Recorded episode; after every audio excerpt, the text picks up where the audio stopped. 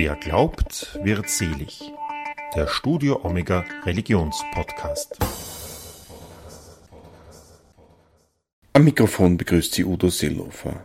Am 2. Februar 1947, also vor 75 Jahren, gründete der Franziskanerpater Petrus Pawlicek die Gebetsgemeinschaft Rosenkranz-Sühne-Kreuzzug um den Frieden der Welt, kurz RSK. Zeit zurückzublicken und auch ein wenig in die Zukunft zu schauen. Dazu habe ich mich mit der RSK-Vorstandsvorsitzenden Traude Gallhofer und dem geistlichen Leiter Pater Benno Mikoki im Wiener Franziskanerkloster getroffen. Gemeinsam sprechen wir darüber, wie aus einer Gebetsgemeinschaft zur Beendigung der österreichischen Besatzung eine Organisation wurde, die heute in mehr als 130 Ländern aktiv ist. Dann geht es auch darum, was für eine Persönlichkeit Petrus Pawlicek war und welche Rolle die stigmatisierte Resel von Connersreuth in seinem Leben spielte. Zunächst erzählt Pater Benno, wie er zum RSK kam. Ja, ich möchte sagen, ich war Kleriker, ich habe also hier mein Theologiestudium gemacht und da bin ich natürlich hier im Kloster gewesen und mit Pater Petrus zusammengekommen auch. Er hat mich beeindruckt. Ich habe schon den Rosenkranz gebetet und da war es eigentlich ja, logisch, dass ich auch dann äh, zum Rosenkranz-Sühnekreuzzug gekommen bin. Ob mich Pater Petrus deswegen angeredet hat, ich glaube eigentlich nicht, sondern das war eigentlich aus, ja, von innen heraus, dass ich mich dieser Gebetsgemeinschaft dann angeschlossen habe. Wie gesagt, weil ich schon einen guten Zugang zum Rosenkranzgebet gehabt habe. Welchen denn?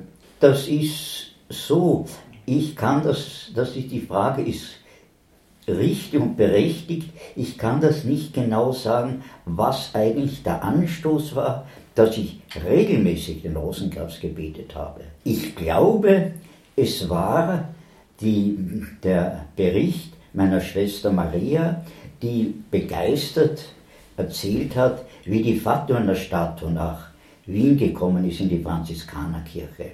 Und das hat mich also so, dieser Bericht, und das hat mich dann bewogen, dass ich gesagt habe, oder mir gesagt habe, jetzt werde ich aber regelmäßig den Rosenkranz beten.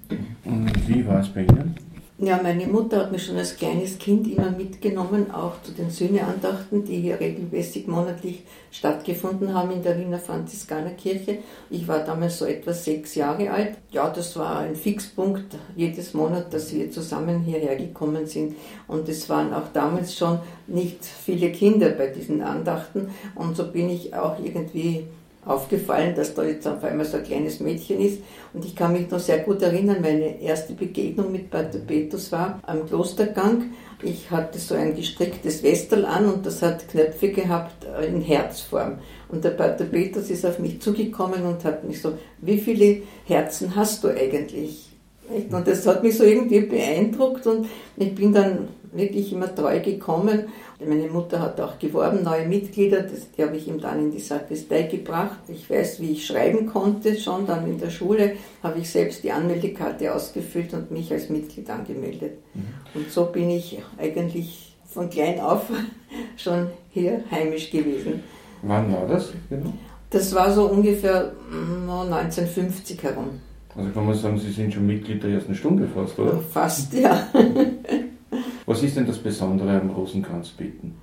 Na, ich glaube, man wird ruhig durch das Gebet und wenn man sich eben konzentriert und bei den Gesetzchen auch betrachtet, damals als Kind sicher war das noch nicht möglich, aber je länger man ihn betet, dass man halt doch auch das Leben Jesu an der Hand der Gottesmutter betrachten kann und dann mhm. versuchen, wie kann ich das aufs eigene Leben anwenden.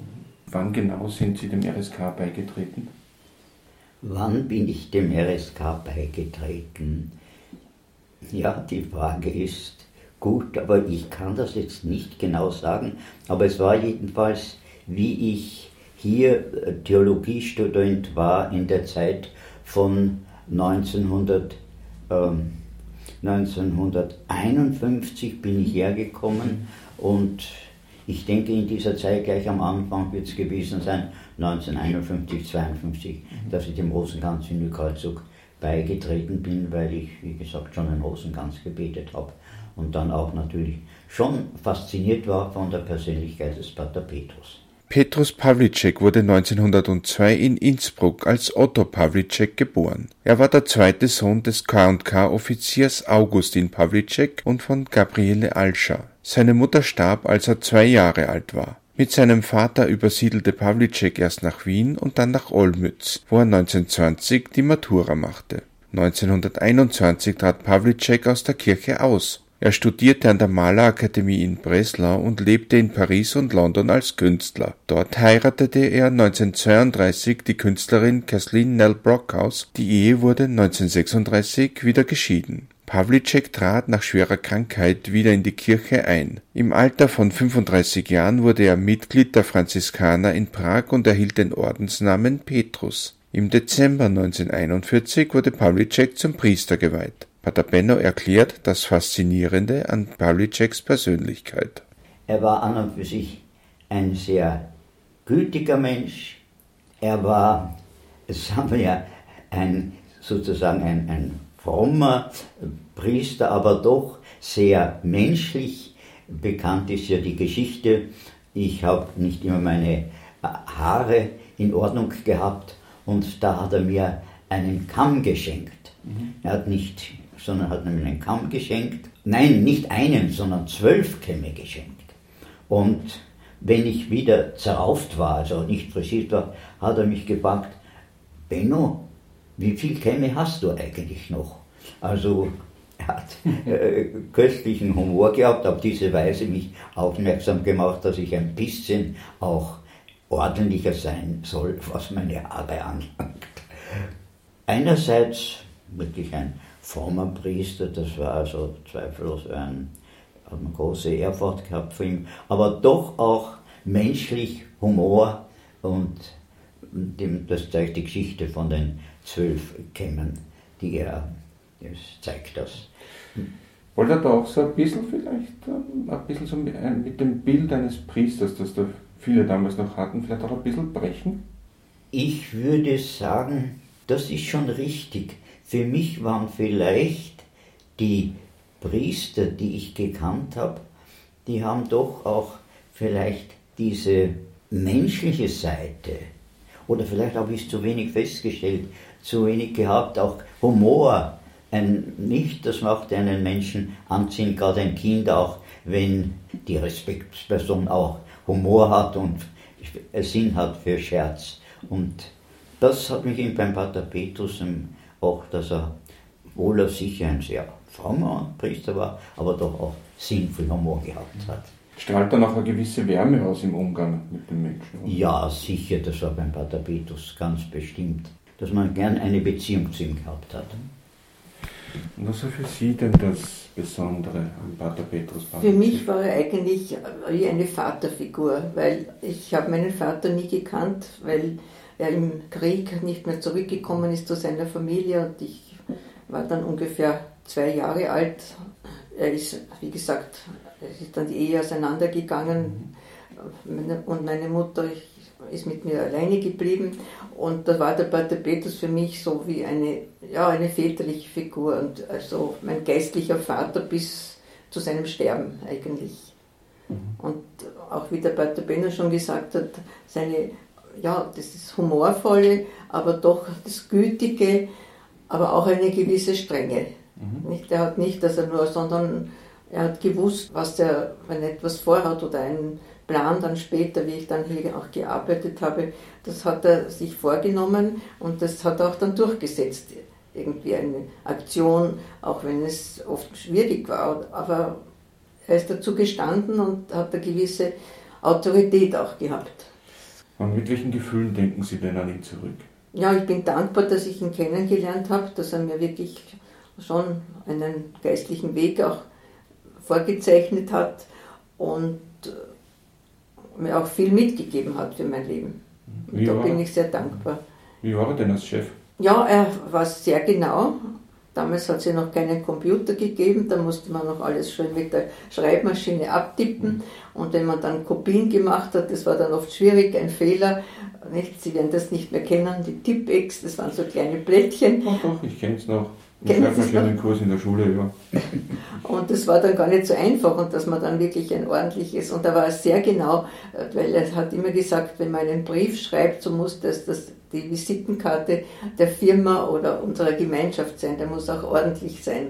Und da, da war er mhm. sehr, nicht, aber er war streng, also er hat darauf geschaut, auf Ordnung und das hat er wahrscheinlich auch mitbekommen, weil er doch eine sehr strenge Erziehung gehabt hat. Nicht sein Vater hat eine hohe Stelle im Militär gehabt und hat ihm ihn und seinen Bruder auch dementsprechend erzogen. Und darum war er da sehr genau und auf Ordnung.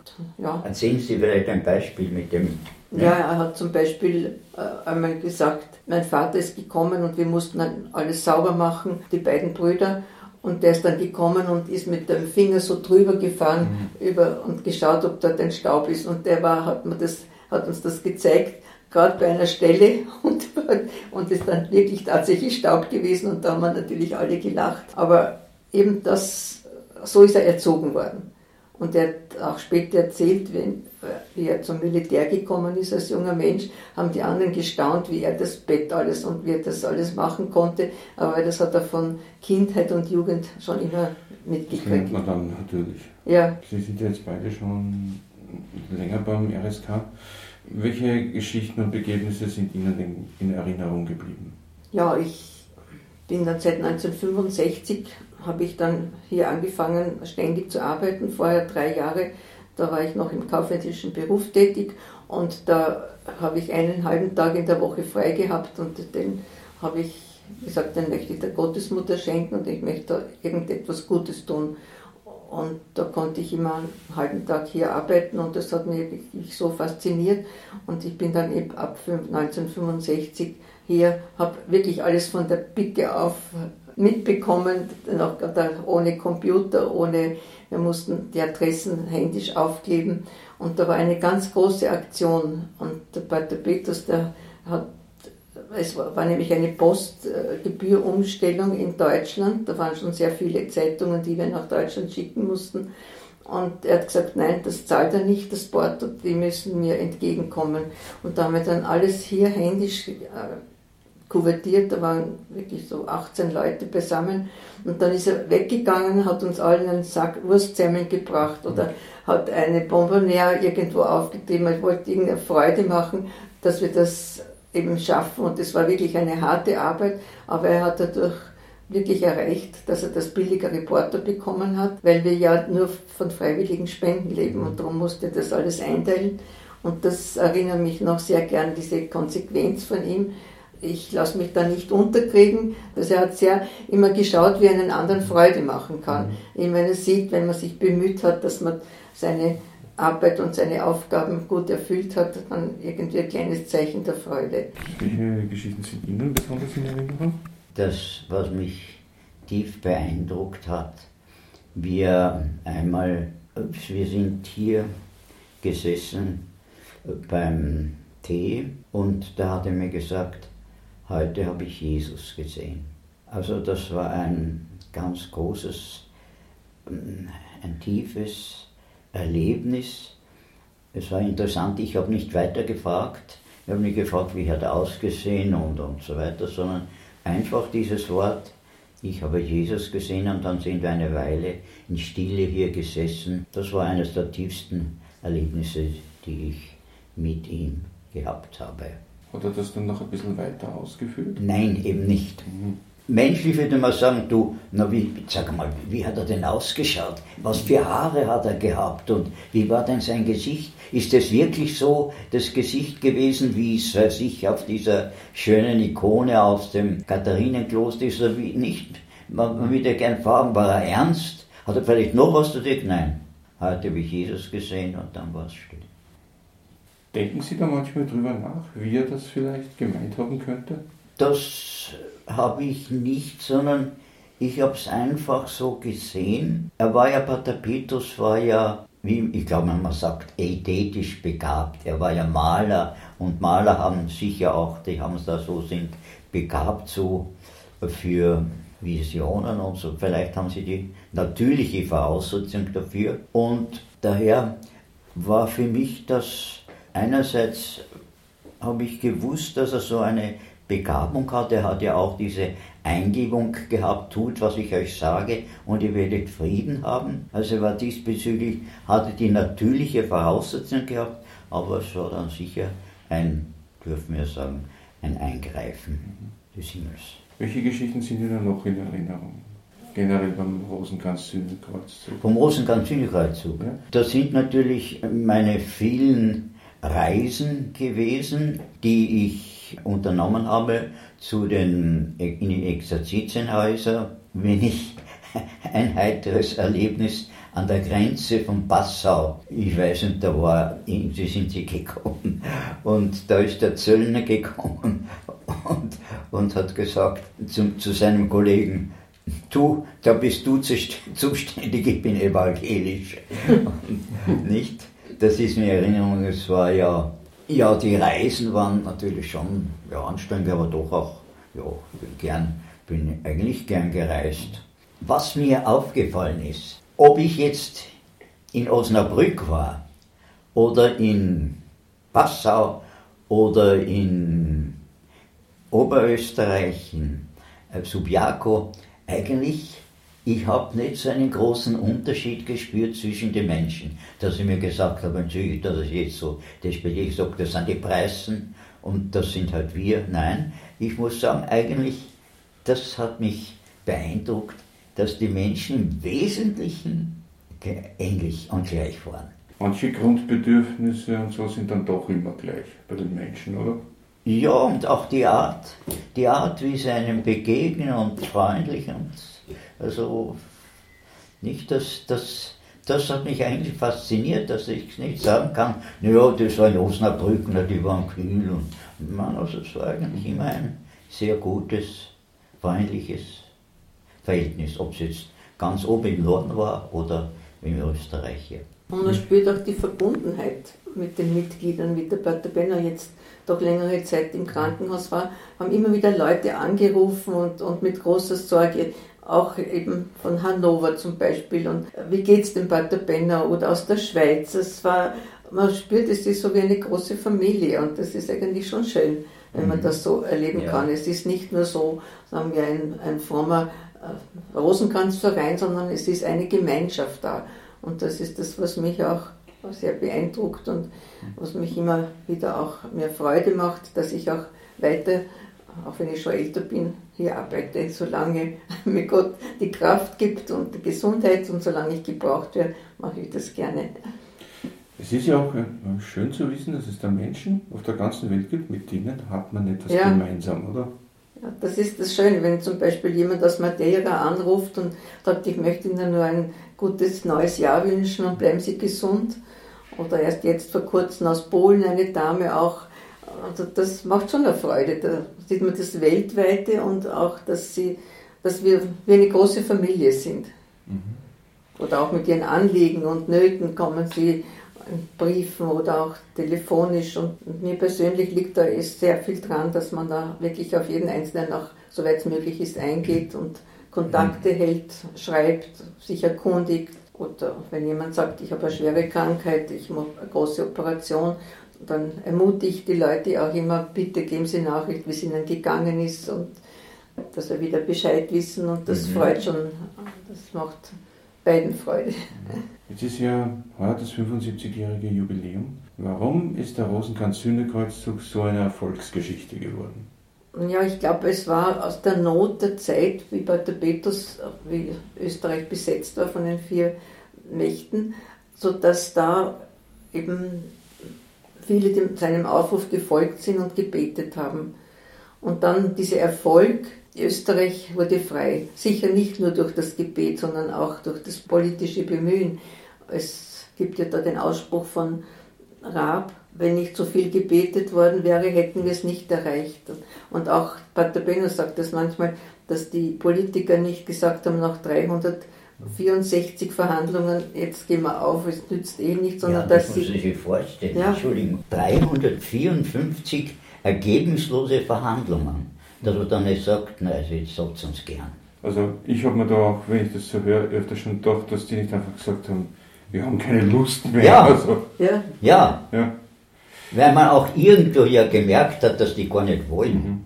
und sich sagen musste, das hat eh keinen, keinen Sinn, gehen wir es auf. Und sie haben trotzdem ja. weiter verhandelt und trotzdem wieder hingefahren. Und, und ich glaube, das war mal ein großes Plus auch für den Rosenkranz-Sühne-Kreuzzug. Und wieder 1961 die Berliner Mauer gekommen ist. Da hat der damalige Professor Rudolf Graber, der war später Bischof von Regensburg, bei einer großen Veranstaltung gesagt, machen wir es doch so wie in Österreich. Schließen wir uns zusammen dieser großen Gebetsgemeinschaft an und, und beten wir für den Fall der Berliner Mauer. Ja, ja. Und es sind damals täglich Zehntausende neue Meldungen gekommen. Das war fast nicht, ich war damals schon hier, das war nicht fast zu bewältigen. Das haben wir Mitarbeiter gehabt, die haben sich die Mitgliedskarten geholt und haben zu Hause geschrieben, dass wir das alles ausschicken konnten. Ich glaube, dieses gemeinsame Gebet und doch auch gewisser Erfolg, den man so erleben konnte, dass das auch mit beigetragen hat. Ich möchte natürlich ergänzend sagen, diese Eingebung tut, was ich euch sage und ihr werdet Frieden haben. Und das ist ja, sagen wir, diese Eingebung, das hat sich ja bewahrheitet, nicht? Und das war natürlich schon ein, ein großer Aufschwung, dass sich diese Eingebung tut, was ich, und ihr werdet Frieden haben. Das war damals nicht so selbstverständlich. Und dass das wirklich, dass wir wieder warten auf den Staatsvertrag bekommen haben. Und auch bei, bei der Petrus eigentlich, er hat nach Zustandekommen des Staatsvertrags gedacht, ja, was ist jetzt? Jetzt haben wir das, die Freiheit Österreichs erreicht, was soll ich jetzt tun? Sollen wir jetzt aufhören mit dem Gebet für die Freiheit Österreichs? Und da hat ihm der Bischof von Fatima gesagt, was sie für Österreich getan haben, das tun sie jetzt für die Welt. Und da kam dann später eben Deutschland dazu und auch sehr die Übersee. Es sind viele Schwestern und Missionare äh, von den verschiedensten Ländern in Afrika, Brasilien, auf den Philippinen. Da haben wir immer wieder viele neue Mitglieder bekommen, weil die dort, die sind von Österreich dorthin, haben dort missioniert und die haben eben diese Gebetsgemeinschaft auch dort bekannt gemacht. Und das war diese der Ausbreitung dann dieses weltweite. Also da diesen Auftrag, das ja. zu globalisieren quasi bekommen hat. Wie hat der Pater Petrus Pavlicek da reagiert? Ja, dass er sich bemüht hat, eben mit Missionaren in Kontakt zu sein. Und er hat auch viele Besuche, wenn sie nach Heimaturlaub gekommen sind, sind viele zu ihm hierher auf Besuch gekommen und das war eigentlich immer äh, sehr bewegend. Der hat sie auch mit Rosenkränzen versorgt.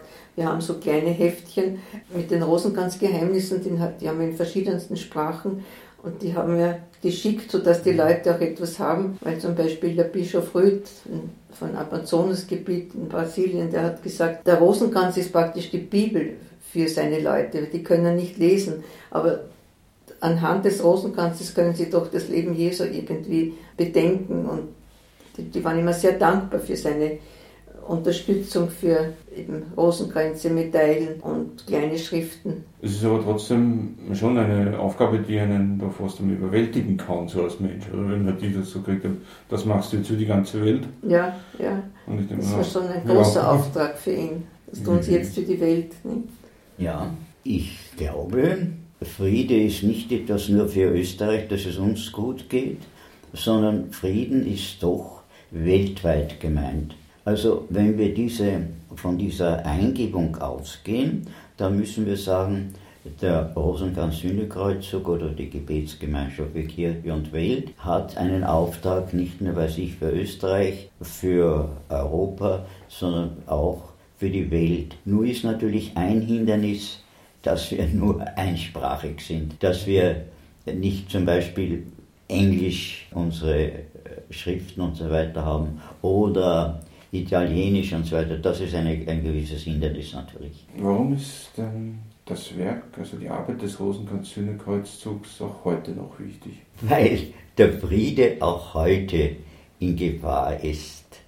Nicht, das sehen wir ja, ich glaube, das ist heute aktuell, wenn wir an die Ukraine denken oder auch an andere Situationen, Myanmar und so weiter, weil ich, das ist uns besonders nahe, weil wir dort einen Missionar haben. Also das Gebet um den Frieden ist, kann man sagen, heute notwendiger denn je und deswegen ist auch der Rosenkranz-Kreuzzug weiterhin aktuell. Und was, ähm, was machen die Missionare eigentlich genau? Ich glaube, ich, Also da bin ich etwas überfragt, weil ich kein Missionar bin. Aber eins glaube ich, dass man sagen kann, dass man heute noch viel mehr Rücksicht nimmt auf die Eigenart der Menschen, dass man ihnen nicht etwas Europäisches oder vielleicht Deutsches überstülpen will, sondern versucht, in ihrer Mentalität und mit ihren auch Bildern den Rosenkranz beizubringen. Der Petrus, wie er den RSK gegründet hat, war nicht sein erstes Ziel die Freiheit Österreichs oder den Frieden in der Welt, sondern mhm. das erste war die Bekehrung der Menschen zu Gott. Ich glaube, das war deshalb auch für ihn so wichtig, weil er selber als junger Mensch aus der Kirche ausgetreten war. Er hat selber gesagt, ich bin weit hergeholt, Gott, und das war ihm nicht so wichtig. Und er hat eben selbst das Bekehrungserlebnis und darum war ihm das so ein Anliegen, die Bekehrung, die eigene Bekehrung, die Bekehrung der Sünder. Das war immer sein großes Predigtthema. Und dann weiter natürlich den Frieden mit Gott, Friede der Welt und Freiheit Österreichs. Das waren so diese drei Punkte, die er immer für die er gepredigt hat. Weiß man eigentlich, warum der Pater Petrus aus der Kirche da ausgetreten ist, weil Sie das gerade erwähnt haben, und dann offensichtlich wieder eingetreten?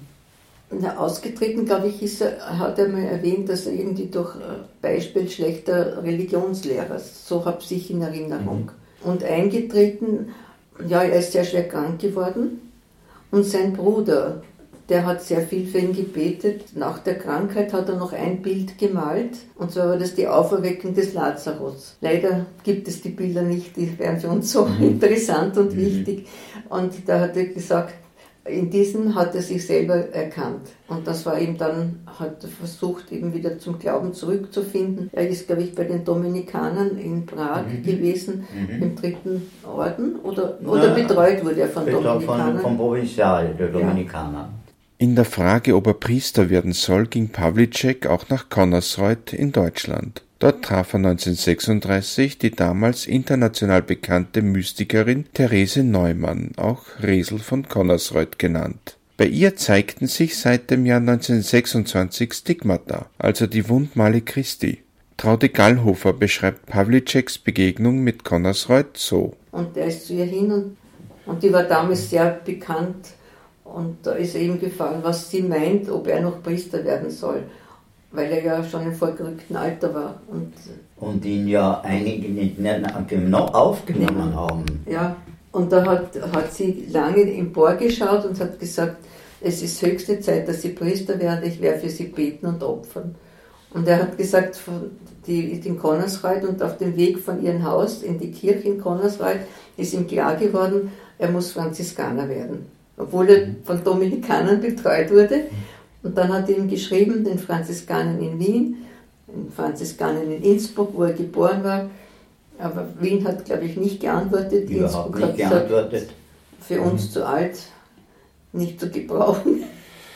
Ist auch interessant, wie sich da die Zeiten ändern. Also Heute ja. wieder mit offenen ja. Armen. Ja. Und in Prag hat man ihn dann aufgenommen und da ist er dann in Prag eingetreten. Was macht der Rosenkranz-Sühnekreuzzug denn genau in den verschiedenen Ländern?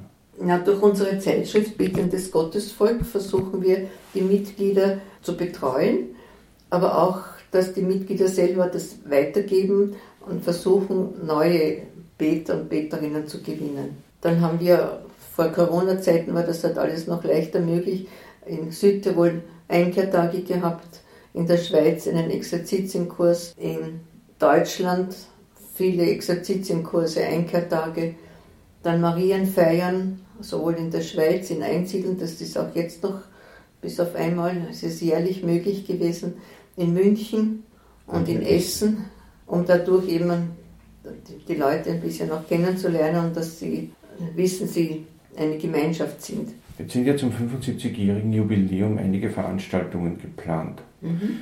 Was sind denn da die Highlights? Ich glaube, die Eröffnung war schon sehr ein großes Programm am 5. Jänner mit dem Herrn Erzbischof. Dann planen wir am 30. April das Sommerkino und da wird der Film Wozu Kirche gezeigt und vorher und am Schluss ein äh, kleines Orgelkonzert. Dann, wenn es möglich ist, die Wallfahrt nach Mariazell, die Lourdesfeier und der Höhepunkt ist dann die Marianamenfeier im Stephansdom am 10. und 11. September. Dann habe ich jetzt zum Abschluss noch ein kleines Experiment vor. Sie beide kennen sich ja schon länger.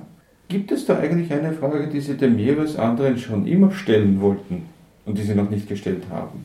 Wenn ja, haben Sie jetzt die Gelegenheit dazu.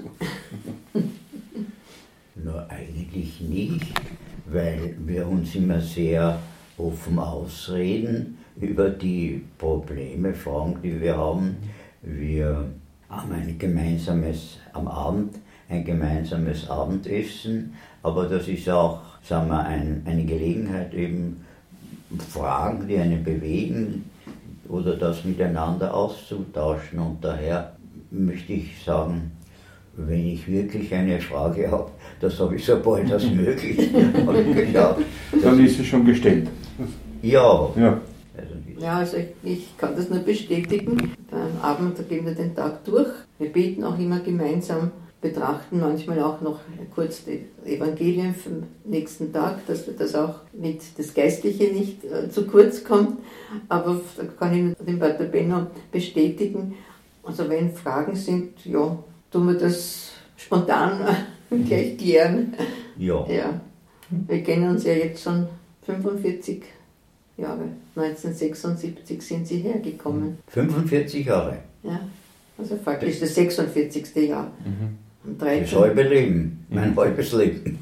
Am 13. August 1976 haben sie die, was jetzt das erste Mal hier. Und Pater Petrus hat ja einen Nachfolger gesucht mhm. und wirklich auch viel darum gebeten. Und dann hat sich der Pater Benno, einziger von den Mitbrüdern, gemeldet und da hat er sich sehr, sehr gefreut drüber und war eigentlich sehr schön. Wir haben dann gemeinsam gebetet, wie sie das erste Mal da waren. Und sie waren immer ein sehr guter Assistent für den Pater Petrus. Das war so ein gutes Verhältnis, wirklich. Mhm. Mhm. wirklich ja.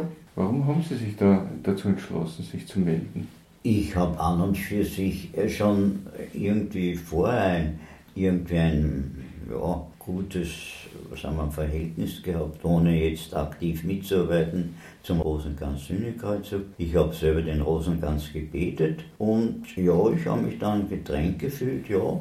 Ich eben, glaube ich, geschrieben, wenn er mich brauchen kann, dann bin ich bereit, also mitzuarbeiten.